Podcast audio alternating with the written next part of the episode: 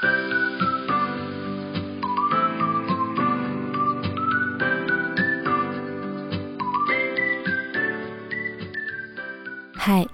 欢迎来到 R.S 的故事房。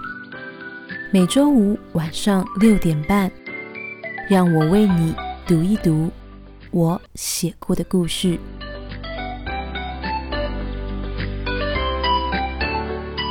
第三十二章，有太多的话想说。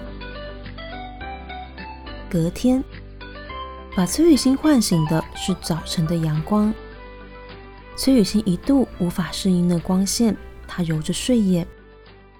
嗯，她是手背先感觉到眼睛哭肿的程度，大脑才意识到眨眼的动作没有办法像平日一样流畅。不仅如此，他每眨一次眼就会牵动到那肿胀，帮他复习昨晚的声嘶力竭。他昨天是哭着睡着的。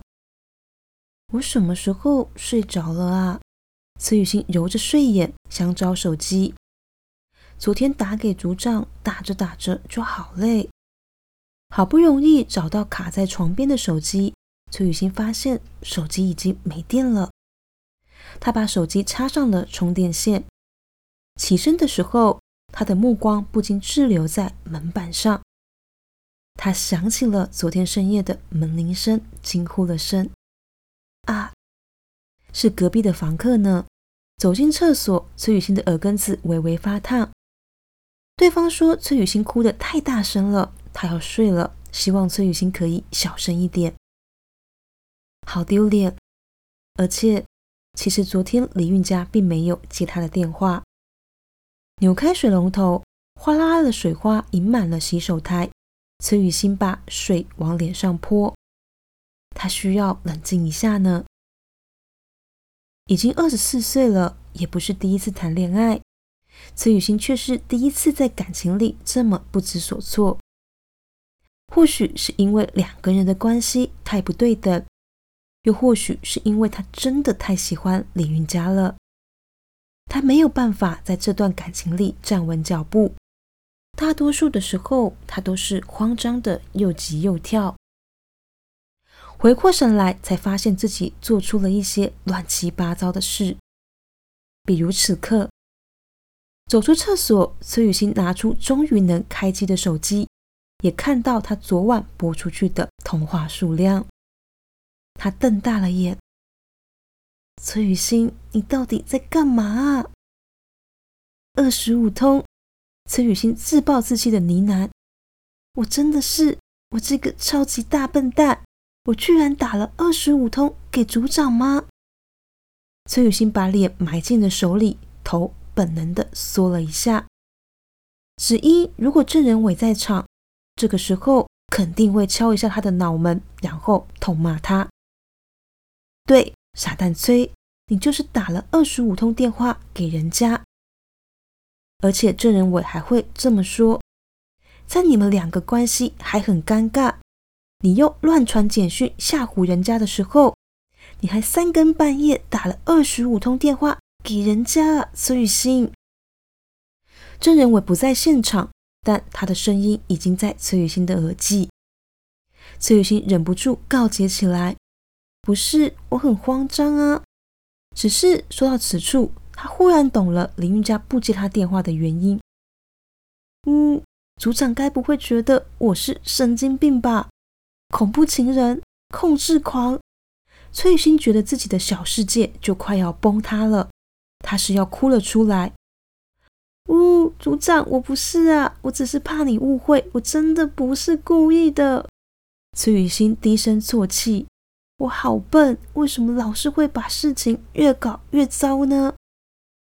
但于事无补啊，他终究得振作起来呢。我得跟组长解释，嗯。对，崔雨欣拿起了手机，开始打字。组长，抱歉，我喃喃上头的文字。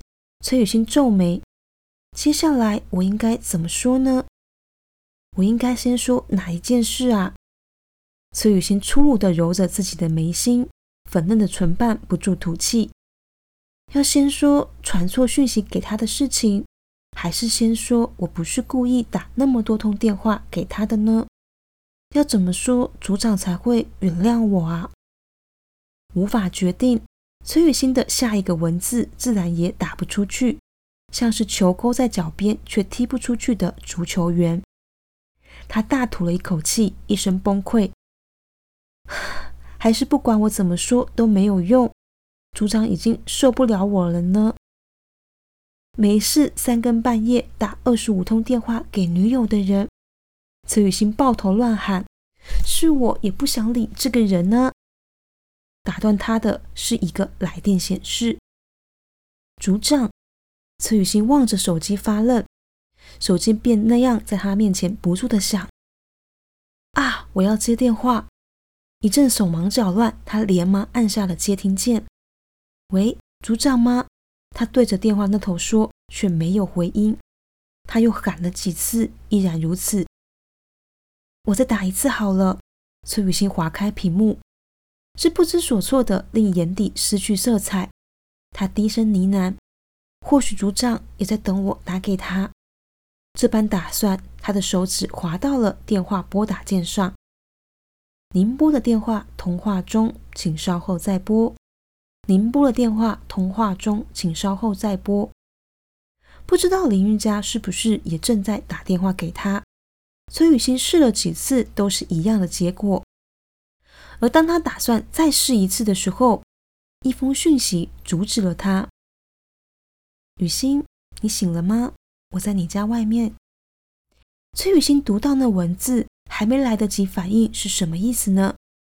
等他回过神时，他已经急急的跑到门口，拉开门，林玉佳就站在那儿。他望着崔雨欣，崔雨欣也望着他，两个人的视线对上了。有太多的话想说，却不知道该从何说起。雨欣，早啊！李运佳先开口了，但他的胸口似乎被什么情绪给塞住了。望着崔雨欣大大的眼睛，李运佳后头的话一时说不下去。但即使如此，即使他后头的话还没来得及说完，他的胸口已然一暖，因为崔雨欣已经一把。抱住了他，紧紧的。